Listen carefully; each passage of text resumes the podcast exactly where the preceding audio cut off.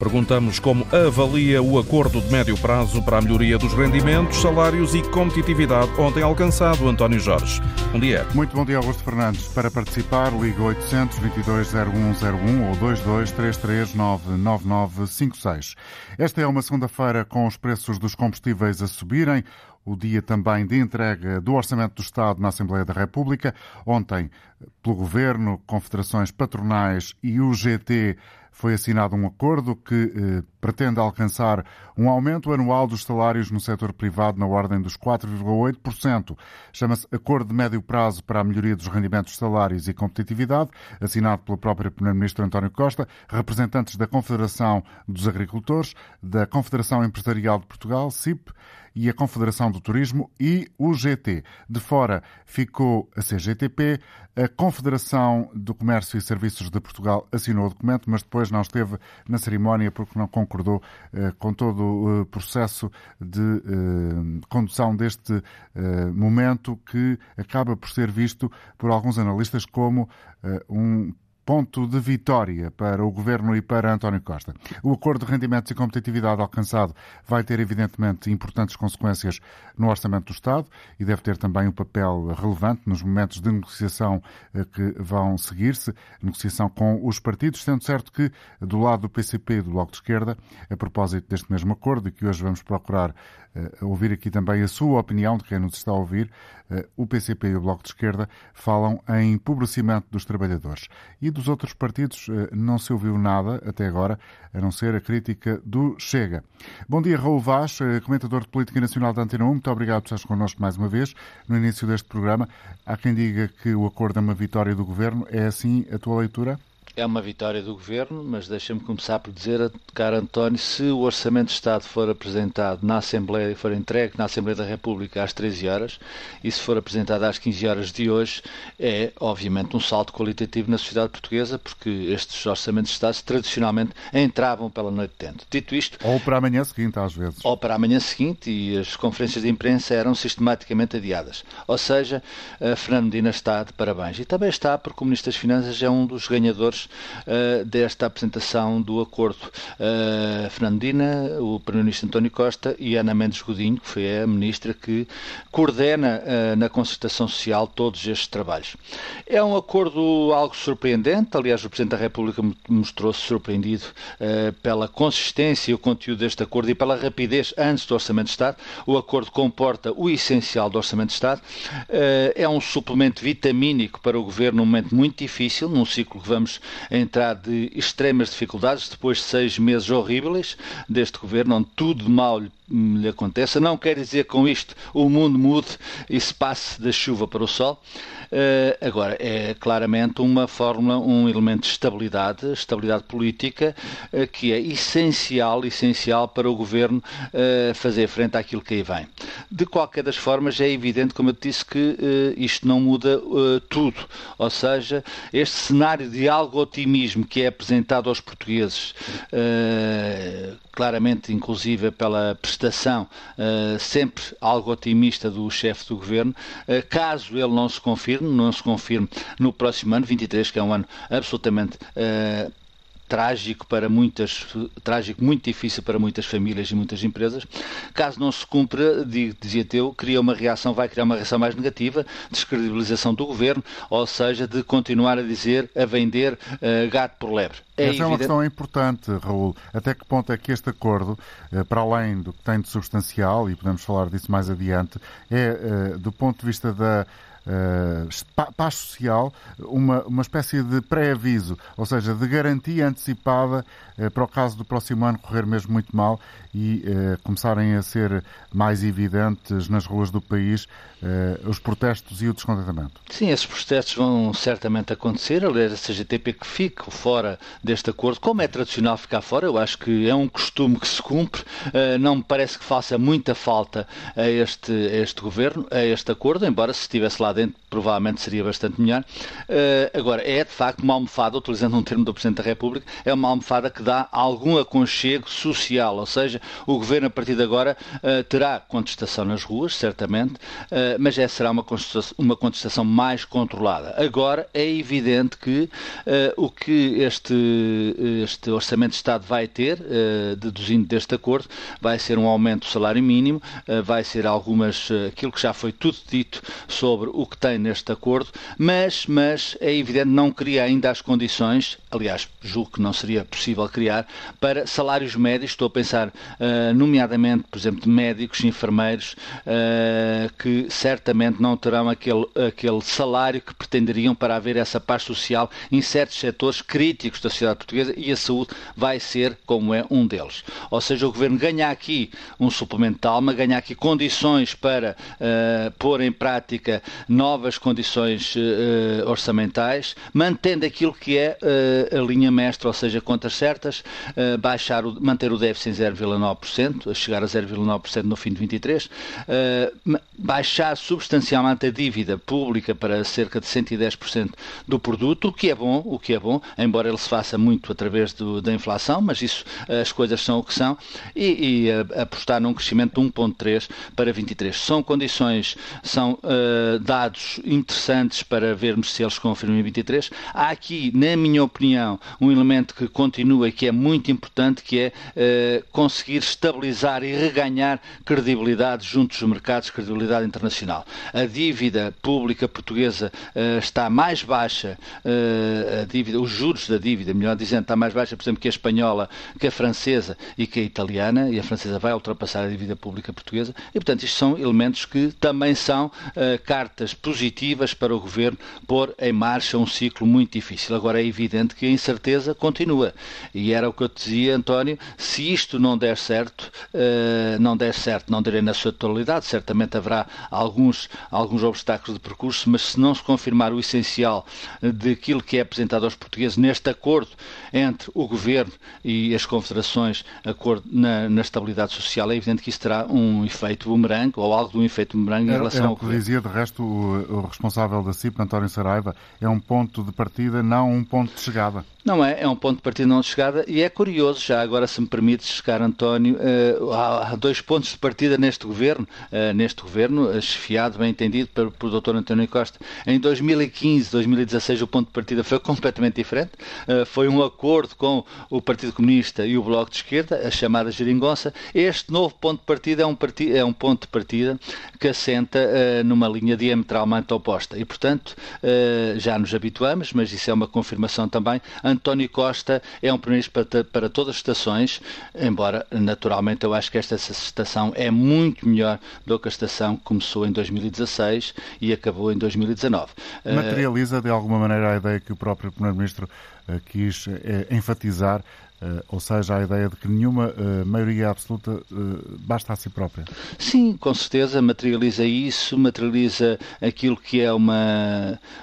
considerar que, nas atuais circunstâncias, na minha opinião, em qualquer circunstâncias, a concertação social é essencial, haver alguma concertação social e quanto mais houver, melhor. É essencial para que se alcancem resultados positivos, seja o governo de que cor for, e portanto António Costa tem certamente, tem claramente noção disso. Este é um novo ciclo também para o próprio chefe do governo. Uh, Repare-se como uh, os partidos à direita, estou a falar uh, particularmente do, do, PSD e Iniciativa Liberal, ainda estão naturalmente num estado de avaliação daquilo que foi ontem conhecido. A única forma de contrapor algo de positivo será contrapor precisamente propostas válidas e isso enriquecerá certamente qualquer forma de governação Agora, é evidente que este orçamento está fechado, é este orçamento que, vai, que o, que o Partido Socialista vai pôr em prática no próximo ano e num ciclo plurianual que irá até 26, se algo de extraordinário uh, não acontecer entretanto, esperemos que não, e que este ciclo se cumpra e que se leve até ao fim esta ideia de que Portugal pode alcançar, nomeadamente em matéria salarial, eh, a média europeia em 26. Isso é muito importante para a sociedade portuguesa. Merece algum comentário, Raul, o facto uh, deste acordo ter sido apresentado e assinado ontem uh, e hoje, hoje chega o Orçamento do Estado à Assembleia da República. Parece que houve aqui uma coreografia comunicacional, uh, toda ela muito bem preparada. Houve, certamente, é claro, é evidente. Houve um sprint, eu julgo que a palavra foi inclusive uh, utilizada pelo, pelo Primeiro-Ministro, e portanto isso funcionou tudo bem. Houve um sprint, a maratona vai começar agora, mas já sabemos quais são os termos onde a maratona começa neste novo ciclo e onde a maratona vai acabar, que o Governo pretende que seja em 2026. É claro que tudo isto foi muito bem permite-me o termo, cozinhado pelo chefe do governo, pelo seu Ministro das Finanças, que fez claramente o seu trabalho de casa e merece, merece consideração. Pela Ministra, como eu já disse, o trabalho que coordenou as negociações em concertação social. Terá certamente, terá certamente existido cedências de última hora por parte do governo. Isto também é um bom acordo para as empresas e é preciso claramente afirmá-lo. Sendo para as empresas também não é um mau acordo para os trabalhadores, pelo contrário, embora uh, vamos ver, vamos ver, e essa incerteza que existe uh, no ciclo político, económico e social nos próximos tempos, é evidente tem que ser muito bem gerido pelo governo, mas também, mas também pelas confederações patronais, porque isto é evidente que é essencial para que um acordo desta natureza uh, seja uh, avaliado progressivamente pela sociedade portuguesa como válido e como capaz de mudar a vida dos portugueses. Esse é o grande desafio, a partir de agora é o grande desafio do governo, mas também parece que é o grande desafio para quem assinou em concertação social este acordo com uh, o governo liderado por António Costa. E essa também é a pergunta fundamental deste programa de hoje, saber, tendo em conta aquilo que eh, já é público que está neste uh, acordo, se ele tem condições, se existem ali desenhadas as fórmulas necessárias uh, para uh, ser um acordo válido e que traga estabilidade até 2026. Muito obrigado, Raul Vaz. relembro que para participar neste programa é possível inscrever-se através do 822-0101. É o número do telefone gratuito da Rádio Pública e da Antena Aberta. Se está fora de Portugal, também pode, claro, participar, mas pedimos-lhe o favor faça a inscrição através de um outro número, o 2233-99956. Convidamos também para esta emissão o professor Elísio Estanque, sociólogo do Centro de Estudos Sociais da Universidade de Coimbra. Muito obrigado por ter aceitado o convite, Elísio Estanque. Bom dia. Quais são, em primeiro lugar, do seu ponto de vista, os pontos mais relevantes deste acordo que ontem o país ficou a conhecer? Ora bem, bom dia António Jorge uh, e bom dia aos ouvintes também. Uh, os pontos relevantes são uh, de âmbito genérico e, e, e, digamos, e apontam para uma perspectiva de médio prazo, para uma perspectiva, digamos, estratégica. Evidentemente que há aqui uma série de aspectos que me parecem positivos, portanto, porque revelam uma, uma, uma uma sensibilidade por parte dos representantes do, do Governo e do Primeiro-Ministro relativamente a uma série de problemas sociais que existem e que são estruturais na sociedade portuguesa, como é o caso dos baixos salários, que, enfim, que são, estamos de facto na cauda, na cauda da Europa, mesmo países que se desenvolveram, o Bloco de Leste, por exemplo, mais tarde do que nós, ultrapassaram-nos em muitas dessas matérias e, portanto, a questão salarial, para além de, enfim, do setor público, para além da estagnação que já dura há cerca de 20 anos, eh, é realmente, tem vindo de facto a declinar e agora com esta conjuntura inflacionista é evidente que isso Fica mais se agravado tem agravado cenário, eh, claro. muito, muito uh, vincadamente. Por outro lado, em termos de, de, enfim, das desigualdades sociais, Portugal é também um dos países mais desiguais do contexto europeu e da própria e da própria OCDE é um dos países onde os salários mínimos a diferença entre o nível salarial mais baixo e o nível salarial mais alto é dos mais é dos mais amplos é dos mais distanciados ou seja é um país onde o fosso entre Exato. os extremos de, dos, dos vencimentos é mais significativo Exatamente, e portanto isso em todos os setores da economia, não é? Comparado com países do, enfim, da Europa Central, como a Alemanha, por exemplo, há um diferencial muito, muito notório nessa, nessa disparidade entre os mais os que ganham menos e os que ganham mais, e é preciso fazer um esforço de convergência nesse sentido. Em termos de salários médios, os salários médios em Portugal, relativamente ao salário mínimo, também não estão assim tão distantes, porém, isso deve-se ao facto do salário médio ser ele próprio também dos mais baixos do contexto europeu, e, portanto, e não a uma evolução gradual e positiva da aproximação, o que seria desejável, mas o certo é que essa, essa compressão tem-se feito incidir não apenas nos, baixos, nos mais baixos salários, mas também nos salários médios, enquanto os CEOs e os, e os, os grandes dirigentes do setor privado multiplicam, como sabemos, o seu rendimento salarial. E, obviamente, que isso depois tem repercussões não apenas no plano económico e, e, e da produtividade, tem repercussões a nível geral.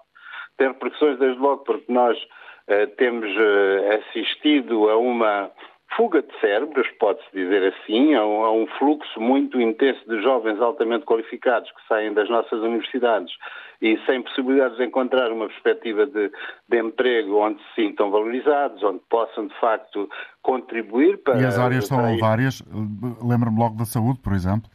Exatamente, e portanto a questão dos médicos e dos enfermeiros é um exemplo flagrante, não é? E são países como a Inglaterra ou como, como a Alemanha ou o Luxemburgo que têm beneficiado do investimento público, que ao fim e ao cabo é uma forma de subsídio do Estado português a essas economias mais avançadas. Portanto, porquê? Porque a economia portuguesa não tem de facto respondido de uma forma de, em termos de aposta na competitividade baseada nas novas tecnologias, baseada na valorização do trabalho, baseada na oferta, digamos, de, um, de uma estabilidade mínima por parte daqueles que chegam ao mercado de trabalho com qualificações e com mais valias potenciais que deviam ser aproveitadas de outra maneira.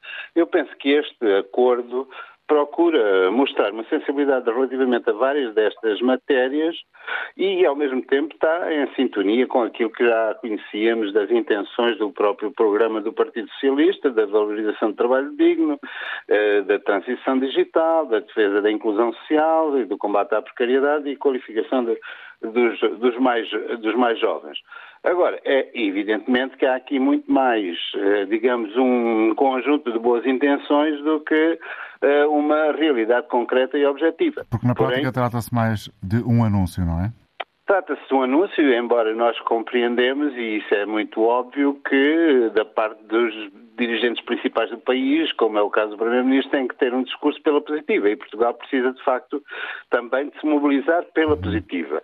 A crispação tem também o seu lugar e vai com certeza continuar a existir crispação social, o próprio facto da CGTP ter ficado fora, mais uma vez. Pois é, deste... professor, professor Elisa Estanco, uma das questões que eu gostava também de ouvir o seu pensamento e a sua análise tem a ver com, com esta realidade que, eh, não sei se concordará, que este acordo parece eh, trazer de novo para o, nosso, para o nosso cotidiano, é que de alguma forma ele eh, valoriza ou revaloriza a ideia de concertação social que esteve mais ou menos afastada do, nosso dia a dia, mais ou menos tremida uh, durante os últimos anos. Concorda? Concordo, concordo, embora eu acho que uh, esta, esta, digamos assim, esta convergência ou esta flexibilidade ou, ou esta eficácia no, no, próprio diálogo ao nível das, das estruturas associativas do mundo empresarial e do mundo sindical Uh, juntamente com o Governo, uh, é com certeza exemplar e deve ser um, digamos, um padrão que ao nível das associações, ao nível da contratação coletiva, numa escala mais, mais baixa, deveria ser, de facto, levada a sério e, digamos, devia ser seguida. Não é tão fácil assim, porque depois os problemas concretos dos diferentes setores da economia, digamos, têm outro tipo de lógicas, obedecem a outro tipo de enfim, de tensões também, de tensões sociais no plano produtivo, etc. Porém, eu acho que é, é digamos assim, é um exemplo de tentar, eh, ao mesmo tempo, responder às necessidades permanentes da força de trabalho, não é? Que é cada vez mais precária e com esta situação salarial eh, muito, muito preocupante, mas, por outro lado, também sabemos que a nossa economia só poderá responder se as empresas, em particular as empresas que dão sinais de capacidade inovadora, eh, de competitividade não apenas baseada nos, nos baixos salários, que é o que tem acontecido ao longo de décadas, e portanto é preciso premiar, é preciso estimular, como este, as intenções aqui acordadas vão bastante nesse sentido, as deduções no IRS, regimes mais flexíveis, uh, portanto, e eu, eu, penso que isso é muito positivo. É, é, importante valorizar as empresas que investem mais no interior do país, por exemplo, é importante valorizar as empresas que reconhecidamente dão primazia ao diálogo social e, e aos acordos sociais e não a lógica a lógica despótica que muitas vezes existe nas nossas pequenas e médias empresas.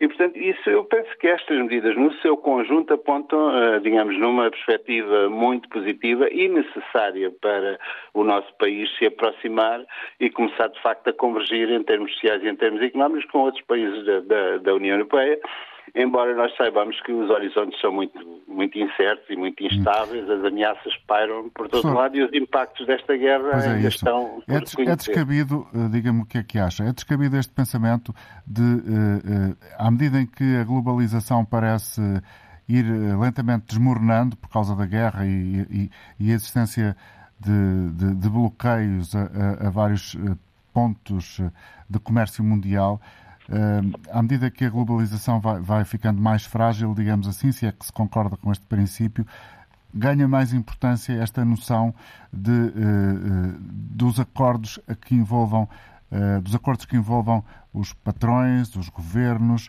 e os trabalhadores?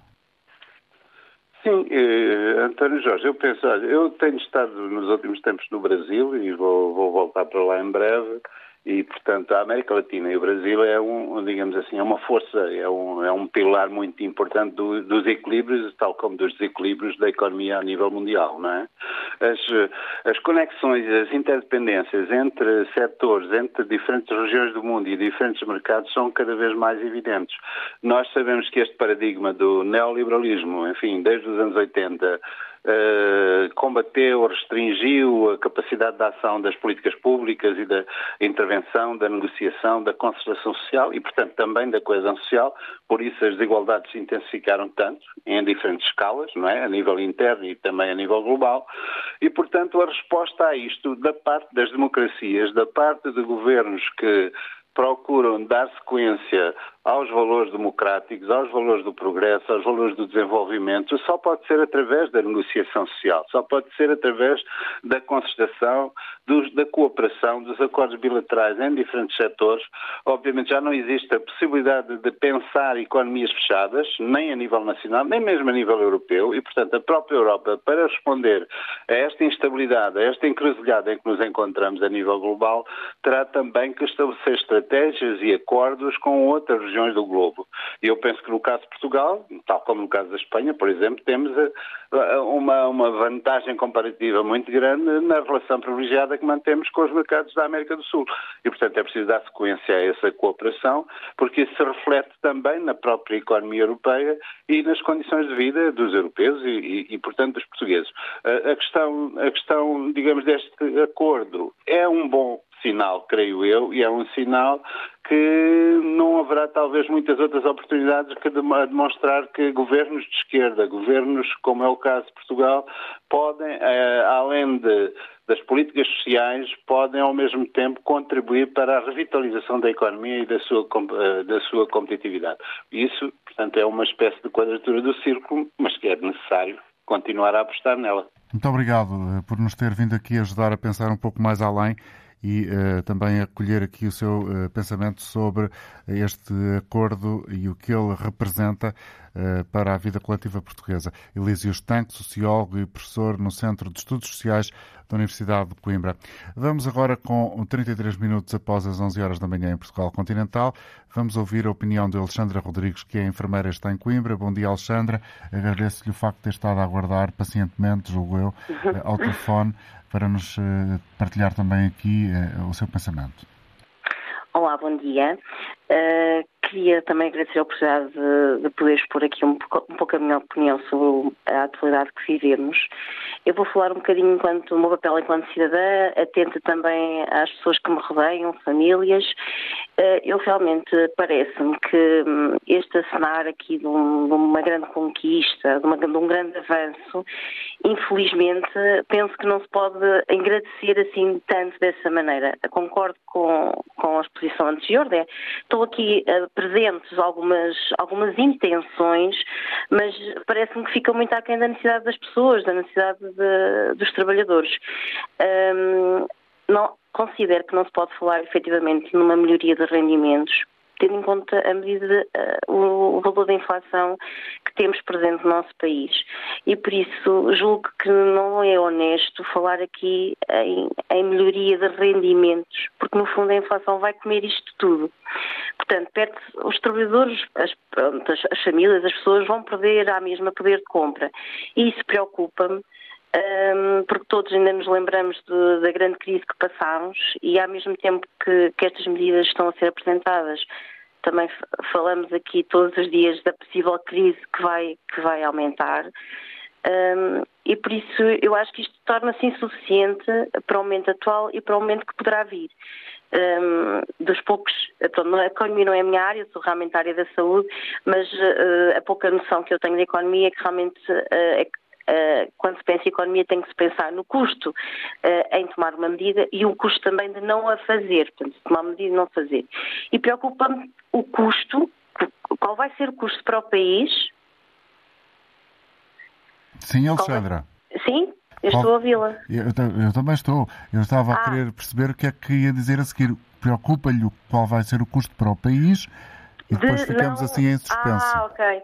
Pronto, preocupa-me saber qual vai ser o custo para o país de não aumentar efetivamente os salários, ou seja, não permitir aos trabalhadores terem um aumento do seu poder de compra. Um poder uh, de compra real.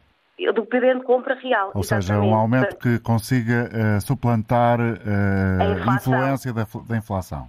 Exatamente. Portanto, eu acho que neste caso trata-se aqui desonesto falar em aumento de salários porque sabemos que não vai ser um aumento real.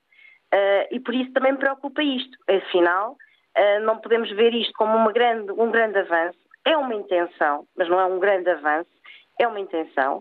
Uh, e preocupa-me realmente o que é que vai acontecer daí. Preocupa-me que volte a aumentar o desemprego, preocupa-me que volte a aumentar a pobreza. Pronto, eu queria aqui deixar esta, esta nota que me parece importante, uh, que no fundo uh, acho que estamos aqui perante um floreado, uma intenção, intenção, mas efetivamente não vamos sentir isto como uma melhoria para a nossa vida. Um, sobre, sobre o aumento, esta proposta de aumento dos vencimentos no setor privado realmente, lá está, como intenção, considero importante, mas vai novamente diluir com a inflação. Portanto, isto espremido, espremido, espremido, infelizmente não vai ser mais que intenções. Obrigado, Pronto. Alexandra. Muito bom dia para si. Alexandra Rodrigues em Coimbra. Em Vozela, Jorge Batista, bom dia. Olha, muito bom dia, doutor António Jorge, e bom dia a todo o auditório. A minha opinião é que este acordo e a proposta de orçamento não passa de uma farsa. Porquê? Porque, primeiro, uh, o acordo com a consultação social foi tudo muito bonito, correu tudo bem. Porquê? Porque beneficia o, o, o patronato e os grandes grupos económicos. Eu aí ponho-me ao lado da CGTP embora não seja de esquerda, ponto, não sou de todo, mas põe-me ao lado da CGTP porque não, não, não eh, reflete eh, aumento do, do, da qualidade de vida para os trabalhadores. Não traz benefícios para os trabalhadores. para os patrões e para os grandes grupos económicos com, com a baixa do IRC. Portanto, eu sou de acordo se há tabelas de IRS, porque também não há tabelas de IRC. Depois, os números da inflação e do crescimento económico, não se pode fazer um, uma previsão a, longo, a médio e longo prazo, nomeadamente dos quatro anos que é a legislatura, eh, no clima de guerra na Europa, quando sabemos da instabilidade dos mercados financeiros. Nomeadamente a subida da taxa de juro, da OCDE, eh, aumento do custo de vida, portanto, não, não penso que, que estes números de inflação e de crescimento económico não sei se, se vão ser reais, uhum. isto é, não sei se, se este acordo prevê eh, de todo eh, a guerra. Portanto, a, a, Ou seja, se reflete efetivamente as condicionantes na economia que estão a ser já evidentes para todos exato, e exato, eh, exato. eventualmente as análises podem estar abaixo da realidade. É uma questão que, sim, de sim, resto, sim, também já foi discutida aqui, por exemplo, neste programa, sexta-feira passada, quando eh, tentamos começar a olhar para as linhas essenciais dos cenários macroeconómicos em que assentam os, claro, eh, claro. os eh, pontos fundamentais do Orçamento do Estado para o próximo exato, ano. Documento que eu hoje entrego na Assembleia da República. Jorge, não sei se já concluiu. Não, não, só quero uh, concluir uh, com o seguinte. Uh, a única coisa que também me chamou a atenção é que ninguém falou do valor das reformas e pensões, do aumento. Uhum. Quer dizer, foi um acordo entre a concertação social, entre o patronato, os grupos económicos, a CIP, as confederações, mas quê, e os trabalhadores, e os reformados, e os pensionistas? Ninguém falou nisso. Não sabemos ainda o que, é que a proposta do Orçamento de Estado vai uh, refletir sobre, sobre as pensões e reformas. Eu falo por mim que sou, infelizmente, com 54 anos já estou reformado, por, por, motivos de saúde, mas ninguém falou nas reformas e pensões. Essa dizer... também é uma questão importante, até para uh, discutirmos aqui, uh, quando conhecermos melhor o documento do Orçamento do Estado. Obrigado, claro, Jorge, claro, pela sua claro. colaboração. Ah, Tenha um bom dia, até breve. Sim. António Teixeira está connosco em Penafiel. Bom dia, António. Alô, António Teixeira, bom dia. Está connosco? Está-me a ouvir? Estou sim, senhora. Ora, viva, bem-vindo. Muito bom dia, Sr. António Jorge e a todo o auditório. Eh, eu gostaria de começar eh, por, por dizer o seguinte. Eh, eu gostava de dar os parabéns ao, ao Sr. Raul Vaz porque de facto eh, eh, eh, já há algum tempo que eu não ouvia ninguém num curto espaço de tempo dizer tanto disparate. E depois agradecer de facto ao seu professor de Coimbra, porque é de, é de pensamentos assim que o, país, que o país carece. É de gente que saiba o que diz e não de gente que fala para os outros ouvirem. Depois, dizer duas ou três coisas relativamente ao, ao acordo, que para mim são óbvias. São óbvias que as associações empresariais empresariais e sindicais eh, eh, estão, estão longe de representar cada uma delas o seu setor, Portanto, elas estão neste momento ao serviço, de, de, de, ao serviço da comunicação e de um conjunto eh, mais alargado de interesses eh, que nada têm a ver, por caso contrário, teriam que ser sérias e, e, e dizê-lo que, que, que, que na, na, atual conjuntura europeia é completamente impensável alguém tentar sequer eh, prever um cenário a, dois anos, quanto mais a uma legislatura ou a quatro anos. Portanto, aquilo que nós assistimos ontem foi uma, foi uma encenação política, eh, eh, porque, porque os ventos não estavam a superar de feição eh, e havia necessidade de colocar de colocar, de colocar em campo uma estratégia que, que, que contrariasse a opinião que vinha, que, vinha, que, vinha, que vinha a crescer de se perceber que este governo está, está sem, sem rumo nem norte. Apenas com seis meses e alguns dias de vigência.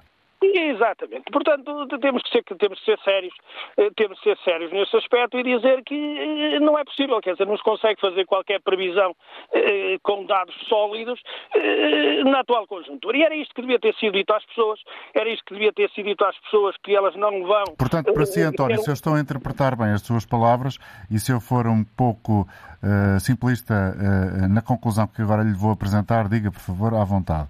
Uh, para si, este acordo não, não passa de uma encenação e é apenas uma, uma jogada política, um, um, um, momento político para tentar contrariar uma certa sensação de desgaste do governo. Exatamente. Eu não diria melhor, muito obrigado eh, pela, pela, pela sua ajuda. Isto porquê? Porque pegando nos trabalhadores, os trabalhadores vão perder poder de compra. Não é perder poder de compra, é perder efetivamente o dinheirinho que tenha no bolso ao fim do mês. Portanto, é ponto assente. Uma inflação de 7,4, um, um, um, aumento de 4,8, ora, qualquer um aprende isto na primária, é uma conta de subtrair. Portanto, não tem nada que saber. Eh, eh, as associações patronais eh, e as empresas, com, com todo, toda a questão energética associada, ninguém neste momento consegue prever o final deste ano, quanto mais o final de 2026 Epá, eh, eh, por amor de Deus, eh, vamos ser sérios. Vamos dizer às pessoas que estamos numa guerra na Europa, que estamos com um problema gravíssimo de energia. Vamos dizer às pessoas que provavelmente cada um de nós. Eu, eu recordo-me em 2012, e com isto termino, ouvir um professor da Faculdade de Aveiro dizer assim: eu só me vou preocupar quando nós perdermos 20% do poder de compra que temos hoje e aí sim eu vou dizer que isto está, vai ficar mal, porque até lá vai mesmo ter que ser. E aquilo que nós temos hoje é o que vai ter, é o que vai ter que ser. O que vai ter que ser é que isto vai custar a todos e muito. E quanto mais rápido e mais cedo se disser isto às pessoas, mais cedo e mais rápido elas se preparam e, e, para enfrentar as dificuldades que aí vêm. Porque desengana-se quem pensar que o Estado vai ter mão para ajudar todos. Eh, eh, como vimos, e com isto termino, o Estado já neste momento começa a estar preocupado em se ajudar a si próprio. Obrigado, António. Muito, obrigado. Muito bom dia. Enquanto estávamos a escutar o António Teixeira a partir de Penafiel, eu julgo que foi audível aqui um, um sorriso e um jogar ali. E eu julgo que era o António Mendes, que está connosco em linha, a partir de Fundão. Bom dia. Exatamente, bom dia. Bem-vindo. Uh, exatamente, é assim. Uh, pronto, obrigado, obrigado Antena. Uh, é assim, e realmente é, é isso mesmo. Tenho, tenho, estou de acordo com algumas opiniões já aqui expressadas por outros ouvintes. sou um motorista de profissão e, além de motorista, faço, faço um bocado de agricultura também sou técnico, sou técnico agroflorestal e sei um pouco na prática o que é. E quando eu ouço este acordo a Confederação de Agricultores, agora, para não repetir outros intervenientes anteriores e outras opiniões também com quais são concordantes, quando, quando eu ouço isto, mete-me um bocado, um bocado de espécie, porque é assim, como é que se pode querer uma confederação, nomeadamente dos agricultores, é, realmente estar de acordo com um acordo destes, é, quando realmente temos o preço, o preço do custo do gás agrícola, nomeadamente, e os custos dos fertilizantes e os, um, os fitofármacos como estão, como é que é possível termos, uh, termos alguém de acordo?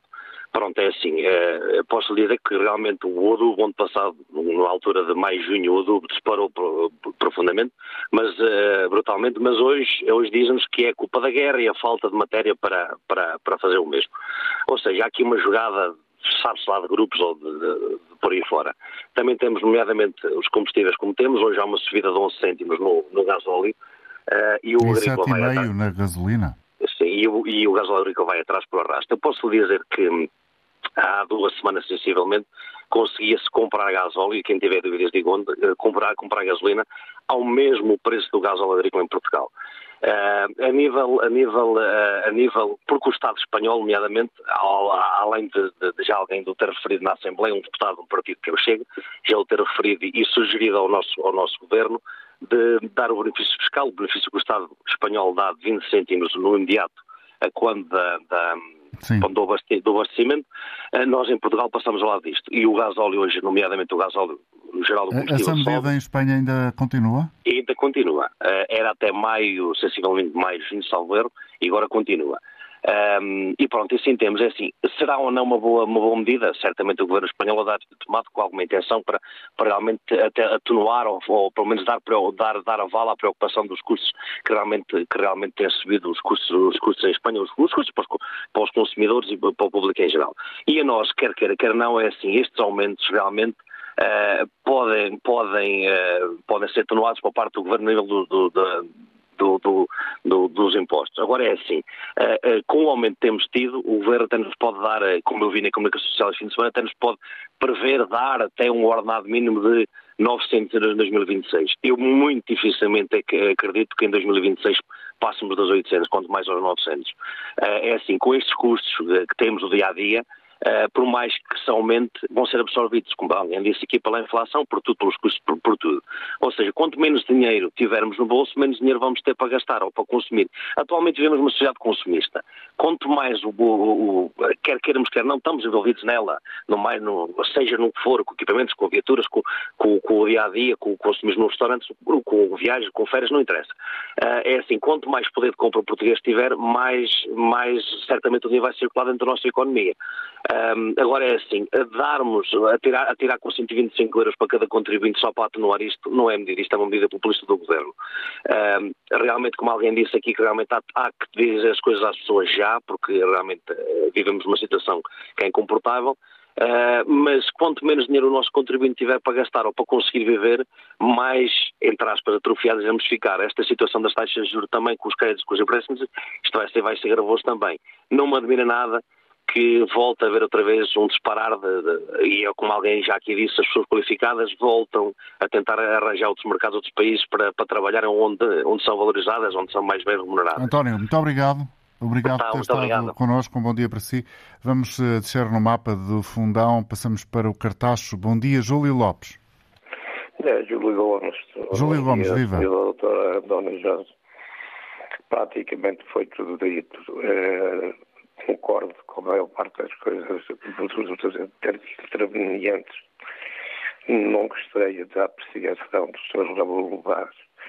Queria dar só um exemplo em como o governo dá para um lado e tira por outro, ou dá alguns e não dá outros.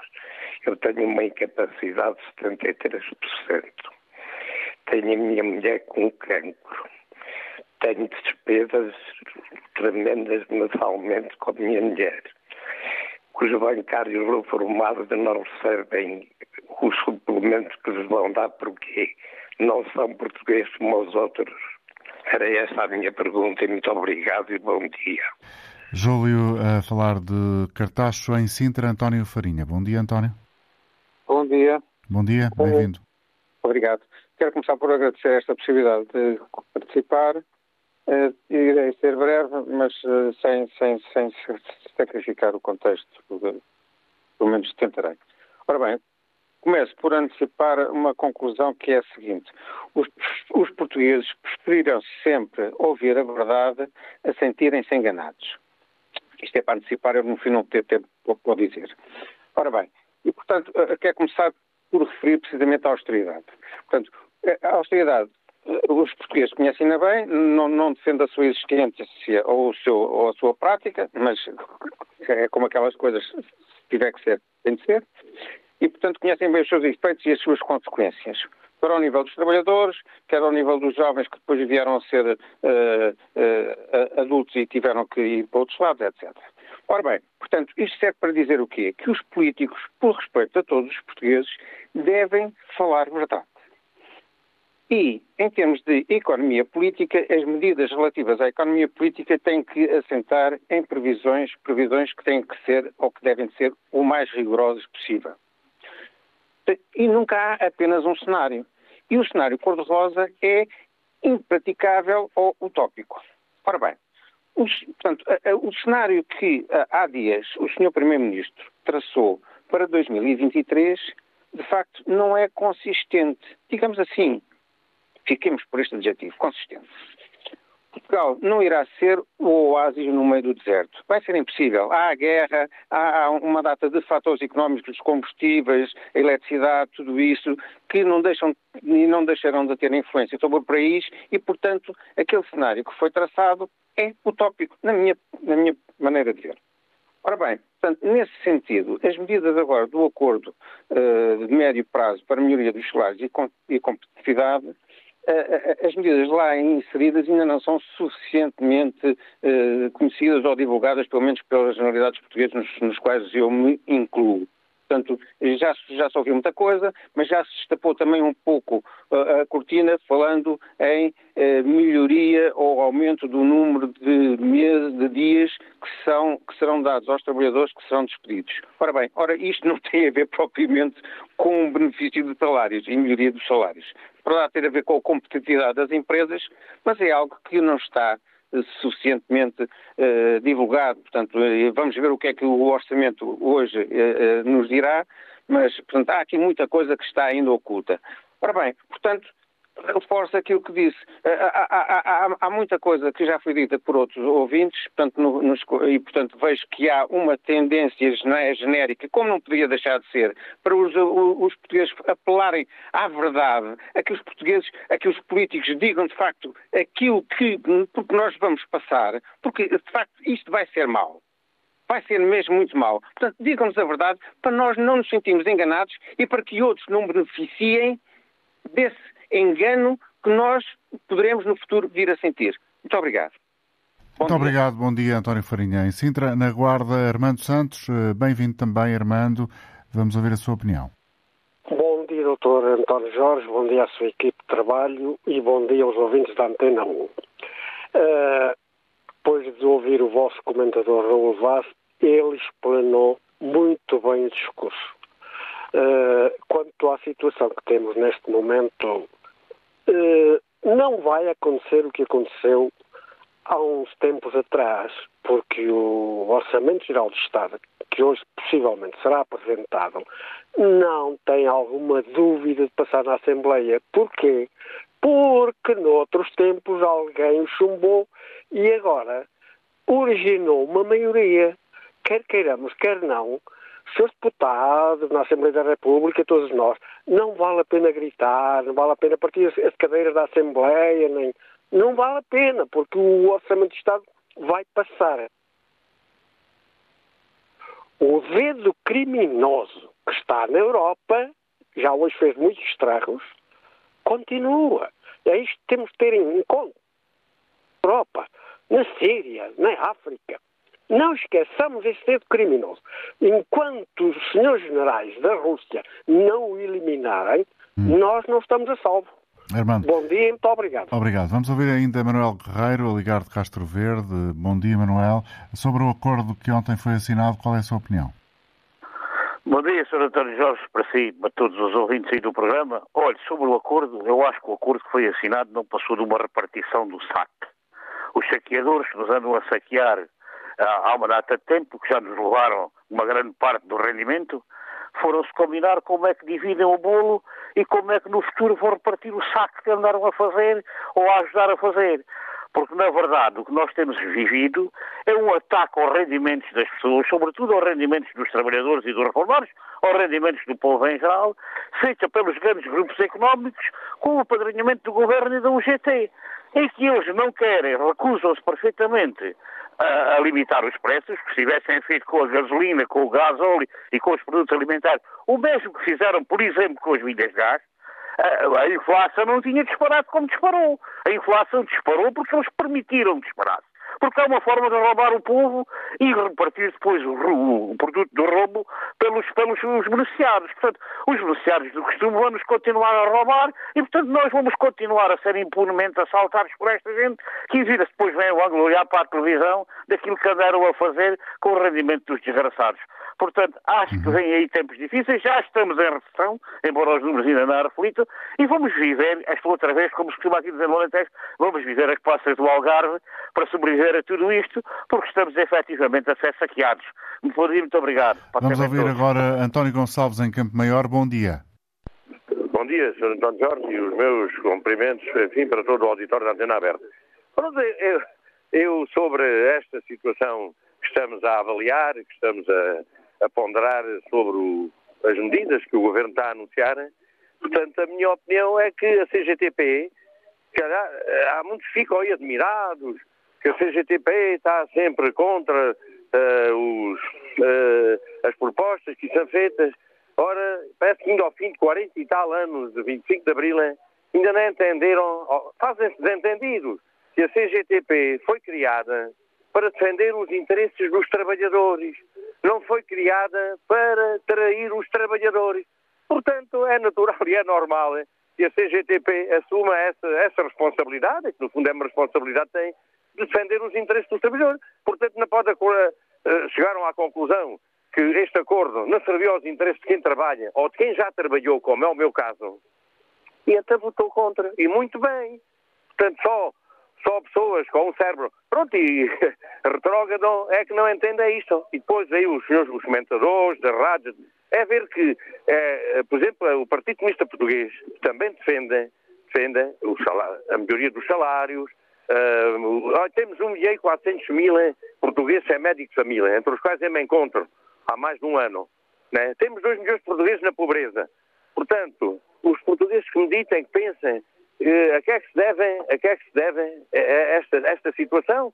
E se remendos. Isto não são mais que um remendos que o governo está a querer deitar sobre a vida das pessoas. E a grande preocupação de um governo né? Eu até tenho a mesa posta todos os dias, como o senhor e muitos portugueses, mas também temos que pensar naqueles que estão a pensar mal, aqueles que estão de facto na pobreza. E esses têm direito não, também a ter a mesa posta e os seus filhos, como nós temos, né? Portanto, há muito dinheiro ao desbarato. Portanto, isto é uma situação que se vem arrastando de ano para ano, de ano para ano, os orçamentos, quer dizer, a vida das pessoas cada vez tem piorado mais, graças a esta, a esta situação que os vários governos têm criado uh, na sociedade portuguesa. Portanto, uh, não, não, não nada de bom de, deste acordo e desta para os trabalhadores. Claro, para aí, para, para as grandes empresas, para para ir para o negócio das Galpis, das EDPs, aí da, da, das, das superfícies, das grandes superfícies comerciais, isso para eles é, é, bom com certeza, né? Portanto, Obrigado, um António, Pronto, pela sua colaboração. António Gonçalves a falar de Campo Maior com esta intervenção uh, a partir do sul do país. Chegamos ao final do programa. Para todos, bom dia e até amanhã, depois das 11.